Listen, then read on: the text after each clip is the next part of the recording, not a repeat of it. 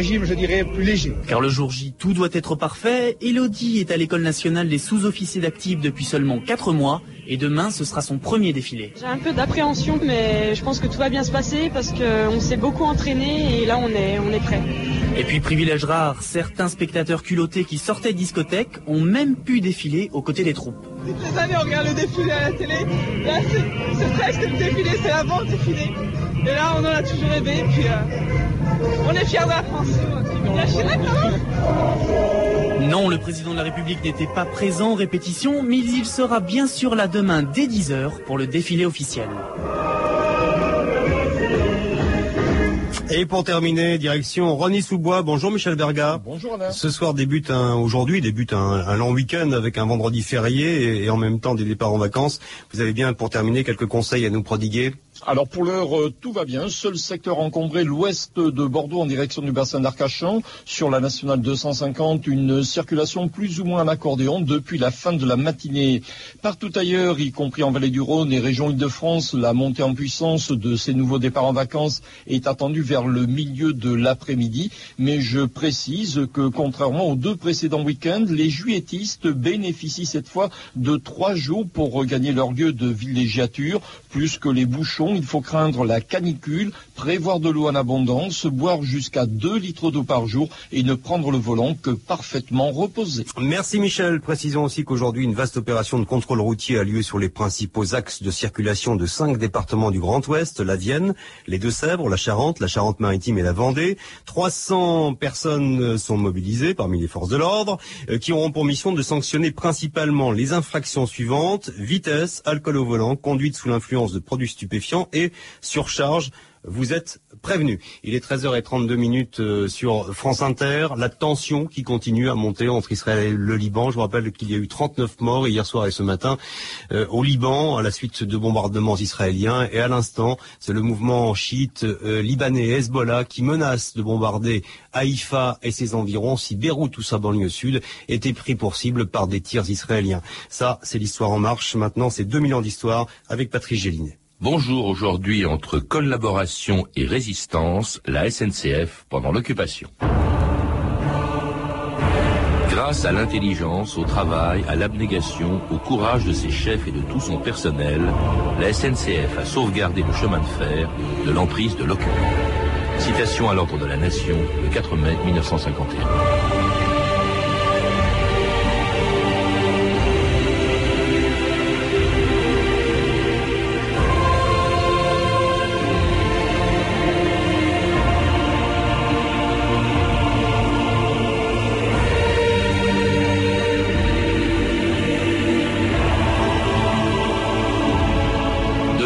2000 ans d'histoire.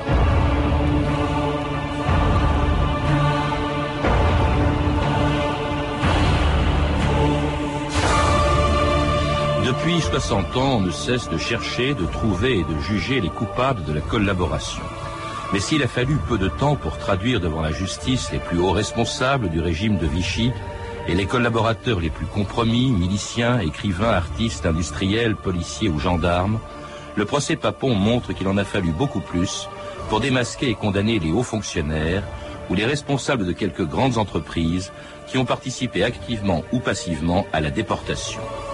Pour envoyer des dizaines de milliers de juifs ou de résistants vers les camps de la mort, la signature de Maurice Papon ne suffisait pas, pas plus que la participation de la police et de la gendarmerie.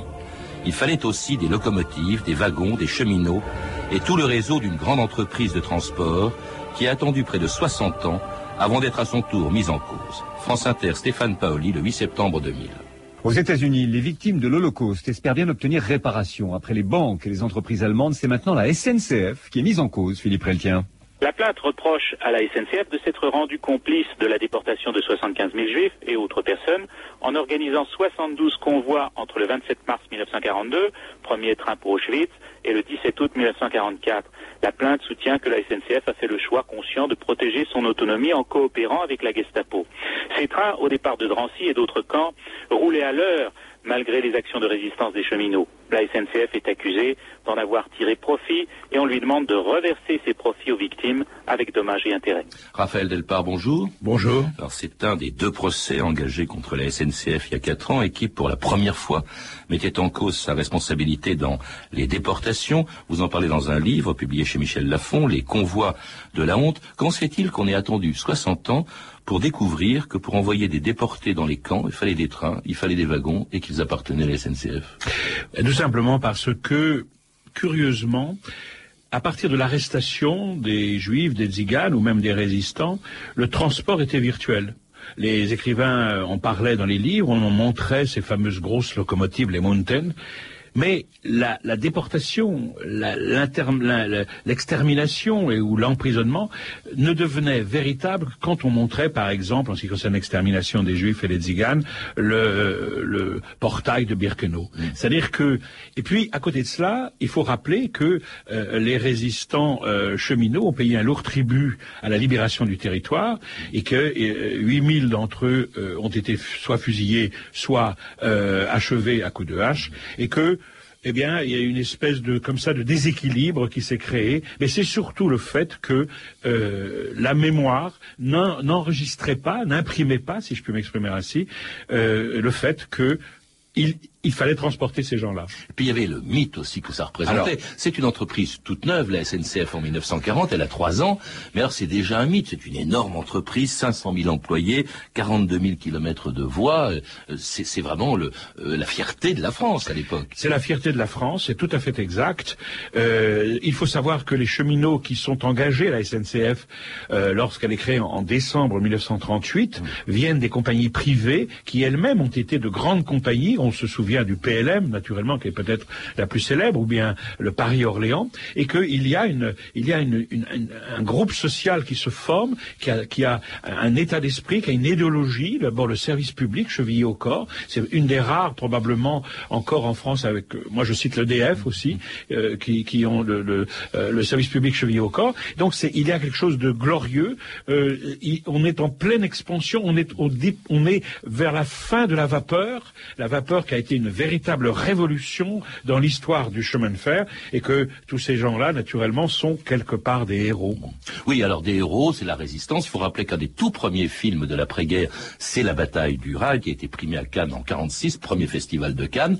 Alors évidemment, qui entretenait le mythe d'une SNCF totalement acquise à la résistance, ce qui est faux, hein, elle était en partie, mais, pas totalement. Une SNCF, il faut le rappeler aussi, vous le dites, Raphaël Delpar, qui a beaucoup souffert dès le début de la guerre parce que c'était, elle était vitale. Elle était bombardée, c'était les premiers bombardements allemands euh, sur Trappes, mais aussi elle a été sabotée par les Français qui ne voulaient pas, qui voulaient ainsi freiner, en, en coupant des ponts, qui voulaient ainsi freiner euh, l'avance des Allemands en, mai-juin 40. Et il fallait donc reconstruire juste après euh, l'armistice de juin 40. Et cela, car la SNCF était vitale aussi bien pour Vichy que pour les Allemands, si bien que les Allemands ont participé à cette reconstruction dès le mois de juillet 1940. C'était le début d'une collaboration qui allait durer quatre ans.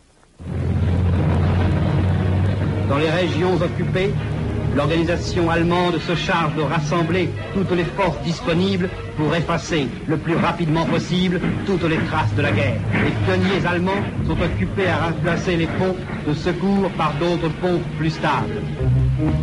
Une grande partie du réseau de chemin de fer français a pu être remise en service. Dans les postes d'aiguillage, les employés allemands et leurs camarades français assurent en commun la bonne marche des trains. Quand on a roulé sur la terre entière, on meurt d'envie de retour dans le train, le nez au carreau, d'ouvrir la portière et d'embrasser tout comme du bon pain. Ce vieux clocher dans le soleil couchant, ça sent si bon la France. Ces grands blés mûrs emplis de fleurs des champs, ça sent si bon la France. Ce jardinet où l'on voit chien méchant, ça sent si la France. À chaque gare, un murmure, en passant vous saisit. Paris direct en voiture, oh ça sent bon le pays. On a Et c'est Maurice Chevalier, une des plus célèbres chansons de l'occupation. Ça sent si bon la France, alors qu'à l'époque, elle était occupée par les Allemands, euh, partout, et qui étaient partout, y compris, vous le rappelez, on l'a entendu dans l'archive qui précédait, sur, euh, dans les chemins de fer, à la SNCF, ils étaient là, ils participaient à la reconstruction de la SNCF détruite au début de la guerre. Absolument. Ils, ils participaient à la reconstruction et les Allemands trouvaient que les Français ne travaillaient pas assez vite à cette reconstruction, puisque vous l'avez dit précédemment, c'était vital pour l'économie française, vital pour l'économie allemande, faut pas l'oublier. Et euh, les Français disaient laissez-nous le temps de travailler, laissez-nous et, donnez-nous du matériel, parce qu'il fallait reconstruire, mais il n'y avait pas de matériel, il pas suffisamment de matériel. Donc c'était une bagarre assez permanente entre, euh, on va dire, les deux directions, direction de la SNCF et la direction de la Reichsbahn. Vous, vous citez d'ailleurs le directeur de, de- général de la SNCF qui s'appelait euh, Fournier et qui d'ailleurs dès le début il était très clair. Il, disait, il notait avec satisfaction que la Wehrmacht, je le cite, a le très ferme désir de nous aider à reprendre rapidement nous-mêmes une exploitation normale. C'est également ma volonté. Ce qu'il faut, c'est que nous puissions collaborer ensemble, loyalement et avec la confiance, sans intervention extérieure. Et collaborer, le mot, le mot est dit. Fournier, directeur général de la SNCF, dit qu'il faut collaborer Oui, c'est ça, parce que pour eux, euh, ces grands commis de l'État, collaborer avec l'occupant, c'est la continuité de l'État. C'est-à-dire que c'est une forme de résistance, finalement. Ah bon Euh, Oui. Collaborer, c'est résister. Oui, c'est- collabor- pour eux, quand Parce que on- vous dites, c'est vrai que c'est singulier quand même. on dépouille euh, les, les- la, la- la- la commission, d'épuration ou les tribunaux d'exception, et que quand il y a des, go- des- des grands personnages de l'État, enfin fonctionnaires de l'État qui sont euh, traînés devant, devant ce tribunal, eh bien c'est ce qu'ils disent. C'est ce que c'est ce qu'a défendu d'ailleurs euh, Bousquet. Bousquet qui disait euh, euh, que il faut pas, il faut pas que ce soit les Allemands qui arrêtent les Juifs, il faut que ce soit la police française, sinon nous perdrions notre autonomie. Absolument. Hein, ouais, c'est un, raisonnement absolument. absolument incroyable. Alors, cette collaboration se traduit tout de suite par la livraison exigée par l'Allemagne euh, d'un certain nombre de locomotives. Dès le 4 août et le 7 août euh, 1940, 10 000 locomotives, 3500 wagons. Euh, et on envoie, et les Allemands envoient également euh, des gens chargés de surveiller la SNCF. En toute la guerre, il y aura toujours des, des gens de la Reichsbahn, de- des, des chemins de fer allemands, qui viendront euh, pour euh, assister, pour être prêts, pour surveiller en fait les, les, les, agents de la SNCF. Voilà, Hans Manzer, qui est le patron de la Reichsbahn, euh, dont le bureau est rue de la Boétie, au 29 très précisément, lance un filet de surveillance de 1000 cheminots allemands. Pourquoi Des cheminots? Parce que il est bien évident que euh, un cheminot peut a le même langage qu'un cheminot français. Et ces cheminots sont dans les ateliers, sont dans les locomotives, ça il faut pas l'oublier, n'est-ce pas? Sont dans les trains et sont dans les bureaux de, de dispatching euh, euh, où on dispatche les, les, les trains, etc. Donc ça c'est important, mais c'est tout de même un chiffre fou, enfin c'est-à-dire très faible. 1000 cheminots pour surveiller 410 000 cheminots euh, français. Oui. Inversement, Raphaël Delpa, euh, on envoie euh, en Allemagne des cheminots français, des agents de conduite, 6 000 euh, ouvriers d'atelier, 5 000 agents de conduite pour euh, justement euh, être présents pour assurer le fonctionnement du matériel euh, français que l'on envoie euh, en, Allemagne. Et ça, c'est vraiment, c'est vraiment de la collaboration. C'est de la collaboration totale.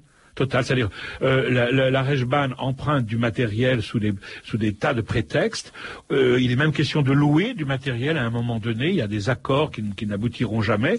On envoie des, des, des cheminots euh, en Allemagne pour travailler euh, sur à la Reichsbahn en Allemagne parce que la, la, la, la, la chemin de fer allemand, n'a pas fait partie du programme de l'effort de guerre de Hitler. C'est la seule chose dont il a laissé de côté en disant on, on, on, on utilisera ce que nous trouverons dans les pays que nous vaincrons. Cela, dites-vous, pratiquement sans, euh, sans que personne euh, ne proteste. La SNCF, dites-vous, semble s'en accommoder, ces, ces gens qui y travaillent, jusqu'en juin 1941. Pourquoi cette date? Ben, tout simplement parce que il y a deux choses. D'une part, il y a le pacte germano-soviétique qui tombe. Et que là, la- la- les cheminots veulent- Ça veut dire l'offensive allemande en Russie. Oui, c'est ça, pardon. Oui, l'offensive allemande en Russie. Alors d'une part, euh, d'un seul coup, et la CGT et le Parti communiste se retrouvent nus, si je puis m'exprimer ainsi. Et donc, il faut créer une, une résistance. Et ensuite de cela, euh, euh, et, il- l'Allemagne devient pour le- la CGT et pour le Parti le véritable ennemi. Avant, c'était, on- on- étant donné qu'il y avait les accords entre Staline et Hitler, euh, l'Allemagne n'était pas l'ennemi. Et donc le, le PC et la CGT majoritaires à la SNCF donc engagent leurs adhérents dans une résistance que la radio de Vichy appelle le terrorisme. Près de Chalon-sur-Saône, un train de marchandises a déraillé à la suite d'un acte de sabotage commis par un groupe terroriste. Le rapide de Nice, survenant à vive allure quelques instants plus tard, sortait des rails. On compte 39 morts. La SNCF envoyait immédiatement sur place un important matériel de déblaiement. 48 heures plus tard, le trafic était rétabli.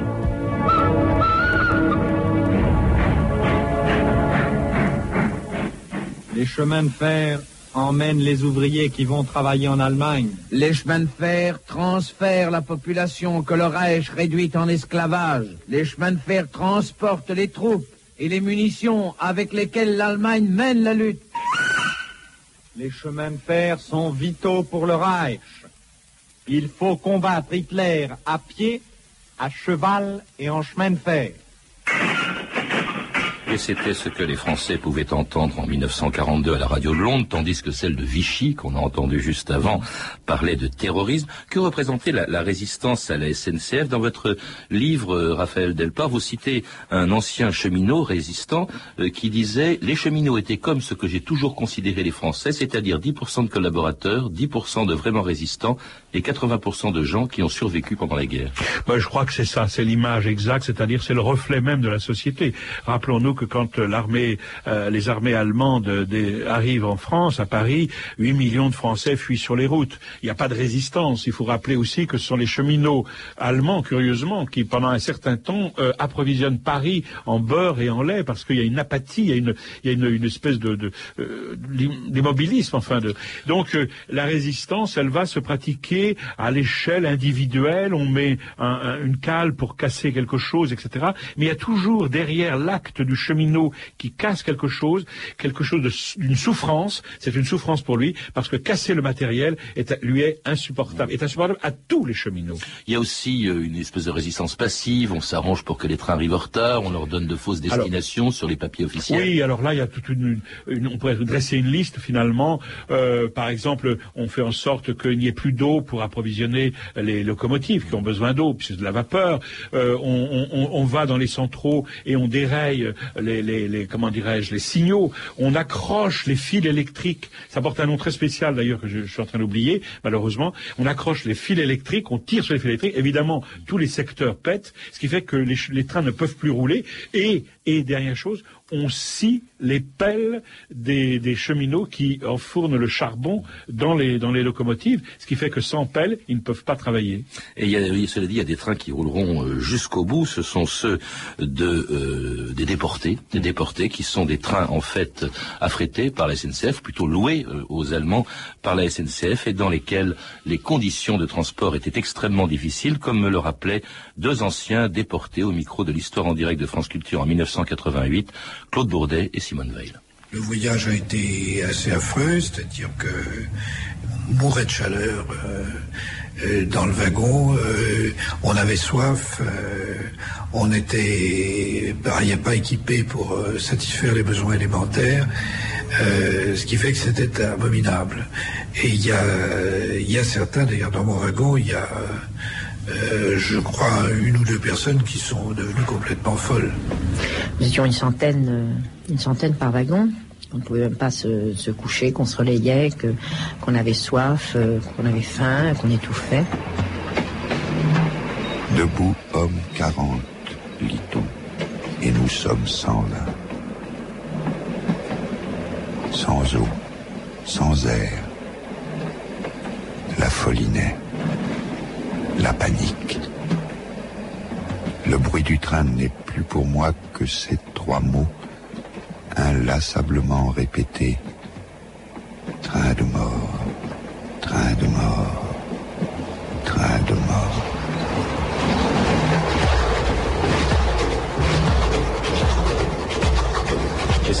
Poème, beau poème d'un déporté, Le Voyage, lu par Michel Jacques. Un voyage qui s'est fait dans des conditions épouvantables et sur des wagons et tiré par des locomotives françaises, en tout cas jusqu'à Metz, dans la partie française de ce trajet vers les camps de la mort. C'est ça, c'est-à-dire que on prépare les wagons, euh, les, les internés, puisqu'on les appelait les internés, arrivent, qu'ils soient raciaux ou politiques. Euh, ça hurle, il y a des chiens, il y a des coups de cravache. On enfourne cette humanité dans les wagons. Les, il, il faut rappeler les enfants, il faut rappeler les, les nourrissons que les gendarmes, les larmes aux yeux, portent dans les wagons, etc. Et, et donc toute cette humanité est entassée. Euh, les Quakers ont le droit, c'est le- probablement les seuls avec les quelques assistantes américaine, sociales oui. américaines, pardon, oui, euh, de, de- de- mettre les fameux seaux d'eau, les seaux pour boire, les seaux hygiéniques et un morceau de pain, euh, un morceau de pain euh, pour euh, 100 ou 120 personnes. Et là, les gens sont encastrés littéralement les uns dans les autres, et ce voyage va durer deux, trois, parfois quatre jours. Et dans des convois, je répète, qui sont conduits par des cheminots français, il n'y en a pratiquement pas eu un seul. Vous dites, si, vous en citez un, Léon Bronchard, qui a été ensuite, euh, qui a eu la médaille du juste à titre posthume, qui est le seul cheminot à avoir refusé de conduire un train de déportés. Oui, c'est tout à fait fou que de songer qu'en cinq ans de guerre, un seul cheminot sur les trois ou quatre mille qui conduisaient, parce qu'il n'y avait pas 410 000 qui conduisaient les, trains naturellement, mais ceux qui conduisaient les trains, ils étaient deux ou trois mille. Un seul a eu le courage de résister. Et il faut savoir qu'en Belgique, trois résistants juifs communistes ont eu le courage d'arrêter un train de déportés en entier, de, de, de, de, de casser les, les serrures de quelques wagons et de permettre ainsi que 243 personnes puissent s'échapper. Il n'y a eu que deux actions réelles et fortes en euh, Bronchard en France et ces trois résistants en Belgique. Et est-ce est-ce que, justement, c'était l'argument constamment évoqué, aussi bien par les cheminots euh, qui conduisaient ces trains que par... N'oublions pas non plus que ces trains étaient fermés, étaient sous responsabilité française, ils étaient fermés par des Français. Hein, Il, quand- il faut au- savoir au- que la, la- la gare de départ. Absolument, il faut savoir que chaque convoi, je répète bien chaque convoi, et il y avait un agent de la SNCF qui verrouillait chaque wagon, et comme il est écrit dans un rapport de l'un d'eux, afin que les internés ne puissent pas s'échapper. Et ce qu'il y a enco- d'encore plus terrible, c'est que ces wagons, ces trains, étaient loués et facturés aux Allemands. Absolument. Ou au gouvernement français, je sais pas très Au bien. gouvernement, non, non, était facturé au gouvernement français. Il y a eu une grande bagarre qu'on n'aura pas le temps d'évoquer sur le mode de paiement. Mais en tous les cas, euh, les factures étaient présentées au ministère de l'Intérieur. Il faut savoir que il y avait des, euh, comment dirais-je, des- en province, euh, un préfet, des préfectures, où- comme avait commandé des, des convois et, avançait l'argent et était ensuite remboursé par le ministère de l'Intérieur. Il faut se ra- rappeler qu'en en février-mars 1945, des factures ont été présentées à l'État français et qu'à l'époque, aucun ministre et ni le chef du La France gouvernement libérée à ce et France libérée n'a euh, Raphaël Delpar, c'est quand même ça, c'est assez incroyable. Et pourtant, il y a toujours une justification. On l'a entendu dans d'autres occasions. D'abord, on ignorait où étaient envoyés les déportés. Est-ce vrai? Alors, que le cheminot de base ne l'ait pas su. Il s'arrêtait à Metz, lui. Oui, hein. il s'arrêtait à Metz. Ça, je, suis, je, je l'accorde. Que les directeurs Fournier, Bézonneret, euh, euh, Bichelonne ne l'aient pas su, c'est pas possible. Que la résistance juive, euh, pardon, la résistance communiste n'ait pas su, ça c'est faux. Le Parti communiste est, est- est- est- est- imprimait un journal clandestin dans lequel il parlait de la guerre du gaz. Mais jamais les trains, d'ailleurs, n'étaient sabotés. Les, les trains ont, saboté généralement. On, on dit que la résistance n'intéressait pas aux, aux trains civils. Donc on sabotait des trains qui avaient des vocations militaires, qui transportaient, faut le rappeler, vous le rappelez d'ailleurs, Raphaël Delpar, euh, ce sont des trains français qui ont acheminé des troupes allemandes de la zone nord, occupée, à la zone sud, hein, euh, dite libre, euh, au moment où elle a été envahie le 11 novembre 1942. Absolument. Euh, mais ça, ça c'est quand même, c'est quand même absolument insensé. C'est insensé. Et le, le- le- train servait à tout, servait à cela, et, servait aussi à, une œuvre de guerre, à une œuvre, pardon, à une œuvre de, de, mort. Alors justement, euh, cela, cela s'est fait euh, avec bien sûr la bénédiction de l'Allemagne et même du, du maréchal Pétain qui le 5 juin 1944, la veille du débarquement en Normandie, rendait visite à la SNCF à Lyon pour la féliciter de son travail. C'est l'inspecteur principal des chemins de fer, la SNCF. Oh là, j'ai adressé des compliments à la SNCF il y a quelque temps. Il en mérite tout particulièrement, Oui. monsieur le maréchal. Et j'ai distribué des médailles, n'est-ce pas, pour les récompenser? Vous avez des hommes admirables, remarquablement dressés, qui, même quand ils sont blessés, continuent à conduire leur locomotive et à remplir leurs devoirs. C'est exactement pour cette Lyon bien souvent. C'est magnifique. Le directeur vous a de la SNCF.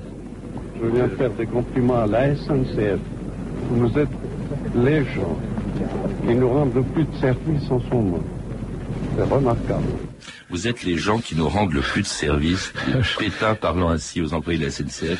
Le 5 juin 44, on est à la veille du débarquement en Normandie, jusqu'au bout. C'est stupéfiant. Et, et, il faut rappeler qu'à ce moment-là, 5 juin 44, les trains à destination de l'Allemagne et des camps de l'Allemagne vont continuer à partir de France pendant encore deux mois jusqu'au mois d'août. Jusqu'au mois d'août, on, on, parle d'un convoi, mais ça, je n'ai pas les preuves. Donc on en parle simplement, c'est inscrit, que, mais on n'a pas les preuves matérielles, que un convoi en 45, en janvier 45, serait passé, etc. Mais bon, ça, il y a les fameux trains qui sont partis de Toulouse, les derniers trains, qui sont pas des trains complètement fous, qui ont mis des, des, des semaines et des semaines, sont promenés, si je puis m'exprimer ainsi. C'est un terme évidemment impropre. Je rappelle que Simone Veil et Claude Baudet qu'on a entendu sont partis en avril et juin 44. C'est ça. Et il, euh, il, faut, il faut aussi dire peut-être que euh, les, on a entendu, je crois, le, un des directeurs de la SNCF, Benezray, euh, il faut savoir que tous ces gens-là sont entrés dans la résistance le 24 août 1944. Oui. Alors justement, Qu'est-ce qui se passe après? L'épuration, euh, est, finalement, est quelque chose qui a à peine touché la, la, la, SNCF. Dans un rapport qui a été demandé par la direction actuelle de, de la SNCF, l'historien euh, Christian, euh, Christian Bachelet, euh, Bachelier, pardon, qui, qui a écrit un, un, rapport extraordinaire, très complet sur la SNCF et à la demande de la SNCF, donc qui veut euh, montrer ce qui s'est passé, qui, qui, est curieuse de savoir ce qui s'est passé chez elle pendant la guerre. Bachelier disait au fond que euh, c'est peut-être une des, une des entreprises publiques la moins épurée après la guerre ben, On peut même dire qu'elle n'a pas été épurée du tout. Parce que si vous regardez les directeurs de la SNCF, euh, Fournier, Besneret, euh, Bichelon, Bichelon est mort en Allemagne, il s'est sauvé avec Pétain, euh, ben, il est mort de sa belle mort, il n'a pas été inquiété, et Fournier, qui, qui, venait de la Banque de France, qui était président de la SNCF et qui a continué sa carrière, n'a pas du tout été inquiété. En revanche, les directeurs de la Reichsbahn, c'est-à-dire Munzer et tous les gens de la Reichsbahn, ont été euh, condamnés et ont fait de la prison. Mais pourtant, pourtant, vous le dites vous-même, c'est ce qui est dur, ce qui est accablant même pour cette, ces directeurs de la SNCF. Euh, vous le dites vous-même, Raphaël Delpart, il n'existe aucune différence entre Maurice Papon, l'ancien secrétaire général de la préfecture de Bordeaux, et les dirigeants de la SNCF. Nous sommes en présence de ces fameuses élites, rouages indispensables au service de l'État. Mais oui, parce que euh, les, les, directeurs de la SNCF euh, ont agi euh, pour le bien de l'État, pour la continuité de l'État, on l'a évoqué tout à l'heure, et finalement, Papon dressait des listes parce qu'il était un fonctionnaire, un haut fonctionnaire, et que il, de cette manière-là, il y avait la, il assurait la continuité de l'État. Ça peut paraître surprenant, mais c'est c'est leur psychologie, c'est leur fonctionnement à eux. Papon a été condamné. Papon a été condamné, mais condamné. Mais, mais, mais les, autres pas, les, les, autres n'ont pas été condamnés parce que il y a eu un marchandage qui a eu lieu en 1945 avec René Meyer, euh, secrétaire d'État aux communications, qui a proposé au Parti communiste de se, de se retirer de la commission d'épuration, pourtant à, à, laquelle commission le Parti communiste était très très accroché, euh, pour protéger son ami Besneret, mmh. qui était directeur général du Nord, et, et ainsi il a fait la courte échelle à, à, au, Parti, au Parti communiste et surtout à la CGT pour qu'elle entre dans le conseil d'administration de la SNCF et qu'elle devienne un, person, un partenaire social incontournable. Une SNCF qui reste un mythe aujourd'hui, mais un mythe qui n'a plus rien à voir avec celui non, de, qui n'a plus rien à voir, il faut quand même le dire. c'est son, son, son, président directeur général, Gallois, qui a demandé cette fameuse enquête. Alors, d'une part, qu'il a demandé, qui a aussi, il faut le dire, parce que c'est important, qui a euh, autorisé Serge Klarsfeld et ses amis à organiser des, des expositions dans les gares. C'était la SNCF pendant l'occupation, la rediffusion d'une émission du 8 mars 2005. Entre-temps, il s'est passé beaucoup de choses, dont la condamnation en première instance de la SNCF à la suite d'une plainte de la famille d'Alain Lipietz, dont le père, le demi-frère, la mère et le beau-père avaient été envoyés à Drancy dans les wagons de la SNCF. Un sujet qui reste donc d'actualité et une raison de plus pour lire le livre de Raphaël Delpart, Les convois de la honte, enquête sur la SNCF et la déportation, publié chez euh, Michel Lafon. Vous avez pu entendre des extraits du DVD Archives de guerre 1940-1945, ce que les Français ont vu dans les salles de cinéma, un DVD présenté par Marc Ferraud et coédité par l'INA et Nouveau Monde Édition. Nous avons également diffusé un extrait de l'histoire en direct, diffusé sur France Culture en 1988, une émission réalisée par Christine Bernard-Sugy. Enfin, Michel Jacques a lu un extrait du poème Le Voyage. Ces références sont disponibles au 32 30, 34 centimes la minute ou sur franceinter.com. C'était 2000 ans d'histoire.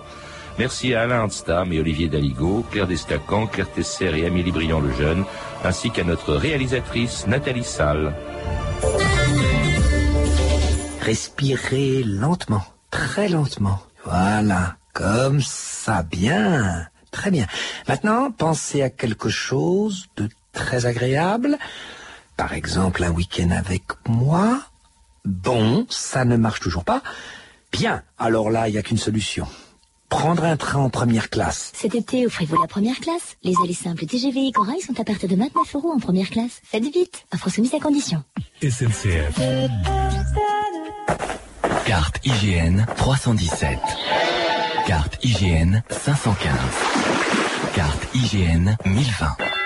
Toutes les beautés de la France sont dans les cartes IGN. Et si vous partiez à leur découverte? De la curiosité, une bonne paire de chaussures et une carte de randonnée IGN, c'est si simple d'élargir son horizon. Retrouvez les cartes IGN en librairie grande surface, magasin de sport et sur IGN.fr. IGN et la géographie prend vie. France Inter, 14h, les informations, Jacqueline Pétrose.